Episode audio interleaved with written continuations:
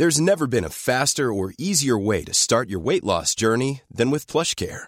PlushCare accepts most insurance plans and gives you online access to board-certified physicians who can prescribe FDA-approved weight loss medications like Wigovi and Zepbound for those who qualify. Take charge of your health and speak with a board-certified physician about a weight loss plan that's right for you. Get started today at plushcare.com slash weight loss. That's plushcare.com slash weight loss. plushcare.com slash weight loss.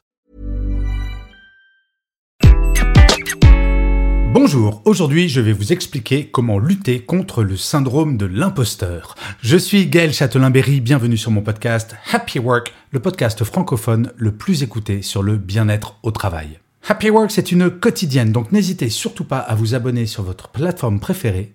Vous serez tenu au courant de tous les épisodes, mais surtout, cela permettra à Happy Work de durer encore très longtemps. Alors, le syndrome de l'imposteur. Vous en avez déjà entendu parler, n'est-ce pas? En résumé, ce syndrome, c'est le fait de se sentir incompétent, de ne pas mériter ce que l'on obtient professionnellement, quels que soient nos succès scolaires ou professionnels. Quand on souffre du syndrome de l'imposteur, quoi qu'il arrive dans nos vies, on se dit non, mais de toute façon, je ne le mérite pas. Alors tout d'abord, je voudrais lutter contre une idée préconçue. On imagine que le syndrome de l'imposteur est quelque chose essentiellement féminin. Eh bien, même si les femmes sont plus soumises à ce syndrome que les hommes, 75% versus 50%, les hommes, eux aussi, peuvent connaître ce syndrome de l'imposteur. Et en fait, si l'on pense que le syndrome de l'imposteur est uniquement féminin, c'est parce qu'à l'origine, il a été découvert par une psychologue, Pauline Rose Clance, en 1978 qui avait étudié ce syndrome auprès d'un panel de 150 femmes. Pas un seul homme, mais cela s'explique parce qu'en 1978, il est clair qu'en termes d'égalité femmes-hommes, nous étions encore loin des débats que nous avons aujourd'hui. Bref, je ferme la parenthèse, quoique, une donnée intéressante donnée par une étude américaine qui montre que les hommes et les femmes, nous ne sommes pas égaux en termes de conséquences de ce syndrome. Et oui, mesdames, vous êtes plus fortes pour résister aux conséquences que les hommes, car d'une certaine manière, la société vous a mis dans la tête que vous étiez incompétente, ce qui est absolument atroce, et donc quand vous souffrez du syndrome de l'imposteur, vous savez mieux vous défendre, alors qu'un homme, lui, va être beaucoup plus sous stress qu'une femme. Donc dans l'absolu, le syndrome de l'imposteur, il y a une petite inégalité femme-homme, mais pour une fois qui joue en faveur des femmes dans la façon de gérer les conséquences de celui-ci. Mais l'idée de cet épisode, ce n'est pas de faire un état statistique du syndrome de l'imposteur, mais bien de vous donner des clés pour lutter contre celui-ci. Pourquoi est-ce qu'on souffre du syndrome de l'imposteur? Eh bien, très souvent, c'est parce que nous allons avoir tendance à nous comparer aux autres. L'autre est forcément plus intelligent, plus brillant, il a plus de succès, plus d'expérience, plus de tout. On va se regarder de façon négative. Quand on se regarde dans le miroir et qu'on se compare, on se dit Oh là là, je suis quand même pas terrible. Et pour lutter contre le syndrome de l'imposteur, il va falloir mettre en cohérence trois images que nous avons de nous. La première image, celle que nous avons de nous quand on se regarde dans le miroir. La deuxième image, le nous fantasmé. Le nous si on n'avait aucun défaut et que notre qualité était au top. Et la troisième image, l'image que l'on imagine que les autres ont de nous. Lutter contre ce syndrome de l'imposteur, c'est mettre ces trois images en parfaite cohérence. Et oui, pour lutter contre le syndrome de l'imposteur, il faut faire un petit peu d'introspection. Donc la première image, l'image que l'on a de nous dans le miroir, eh bien, faites quelque chose de tout simple.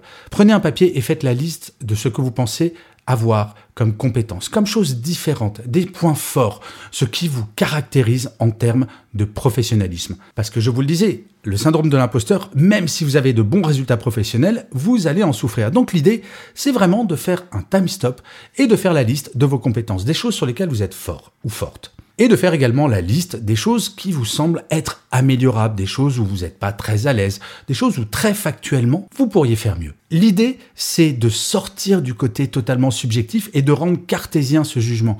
Quand on est sous stress, on a tendance à se voir tout nul en tout. Et eh bien là, faites un time stop et essayez d'être objectif et objective sur vous-même. La deuxième chose, ça va être le vous fantasmé, votre deuxième image, votre vous idéal.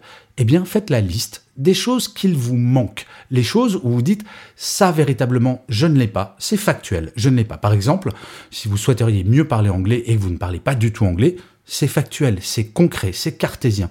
Notez, eh bien voilà, un de mes points faibles, je ne parle pas bien anglais. Mais ça peut être également je ne suis pas à l'aise pour parler en public. Enfin, bref, les choses que vous aimeriez acquérir et que vous n'avez pas aujourd'hui. Et enfin, pour la troisième image, l'image que vous imaginez que les autres ont de vous.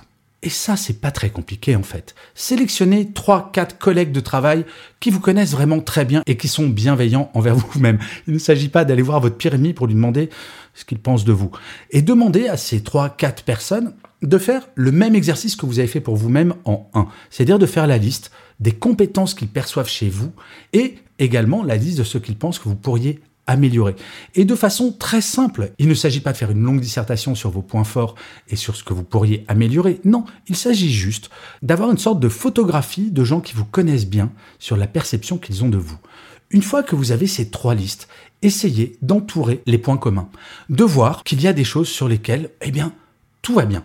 L'image que vous avez de vous dans le miroir et la perception que les autres ont de vous, parfois sera en cohérence. Et donc, à partir du moment où il y a une cohérence, il faudra que vous en fassiez une certitude, que vous ne doutiez plus de cette compétence. À partir du moment où vous pensez avoir cette qualité, mais que le syndrome de l'imposteur vous empêche d'en être convaincu, mais là, vos collègues vous disent, si, si, tu l'as, cette qualité. Eh bien là, vous pourrez rayer ça du syndrome de l'imposteur. Ensuite, sur les choses à améliorer. Si entre la deuxième liste, votre vous idéal, il y a des points communs avec ce que vous pourriez améliorer de la part de vos collègues, eh bien là, vous pouvez mettre un plan d'action. Quand on prend l'exemple de l'anglais, ce n'est pas très compliqué, il suffit de commencer à l'apprendre et vous allez voir qu'en vous mettant dans l'action, vous commencerez à gagner en assurance. En fait, lutter contre le syndrome de l'imposteur, c'est tout remettre dans le cartésien. Vous savez, on a tendance à se faire des nœuds à la tête et à se regarder de façon moins jolie que nous le sommes véritablement. Lutter contre le syndrome de l'imposteur, c'est justement lutter contre ce côté subjectif en essayant de mettre du rationnel là où pour le moment il n'y en a pas. Vous allez voir en fait, ces trois listes, cela va très vite à faire. Et si vous vous sentez bloqué en termes de confiance en vous à cause du syndrome de l'imposteur de temps à autre, que vous soyez un homme ou une femme, faire cet exercice est très loin d'être une perte de temps. Et d'ailleurs, si jamais vous faites cet exercice, j'adorerais que vous m'envoyiez un petit message sur mon blog ou sur LinkedIn pour me dire ah bah tiens, c'était vraiment effectivement intéressant ou alors c'était complètement nul comme exercice. Je ne suis toujours pas sûr de moi, mais croyez-moi, si vous le faites, ça va marcher. Je vous remercie mille fois d'avoir écouté cet épisode de Happy Work ou de l'avoir regardé si vous êtes sur YouTube. Petit rappel pas inutile, si jamais vous ne le connaissez pas encore, il y a un petit frère maintenant à Happy Work qui s'appelle Happy Love, qui est uniquement en audio. Tapez Happy Love, Love comme amour sur votre plateforme d'écoute et vous allez trouver, il y a déjà quatre épisodes. C'est assez léger et l'objectif de ce podcast, c'est pas de révolutionner votre vie personnelle, mais de la rendre un petit peu meilleure si possible. Je vous dis rendez-vous à demain. N'hésitez surtout pas à mettre des pouces levés, des étoiles si jamais vous avez bien aimé cet épisode et à en parler autour de vous. C'est comme cela que Happy Work durera encore longtemps et en plus, de vous à moi, ça me fait super plaisir. Allez, À demain et d'ici là, plus que jamais, prenez soin de vous. Salut les amis.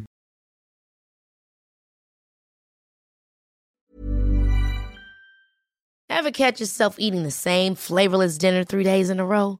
Dreaming of something better? Well, HelloFresh is your guilt-free dream come true, baby. It's me, Kiki Palmer. Let's wake up those taste buds with hot, juicy pecan-crusted chicken or garlic butter shrimp scampi. Mm. Hello? Fresh.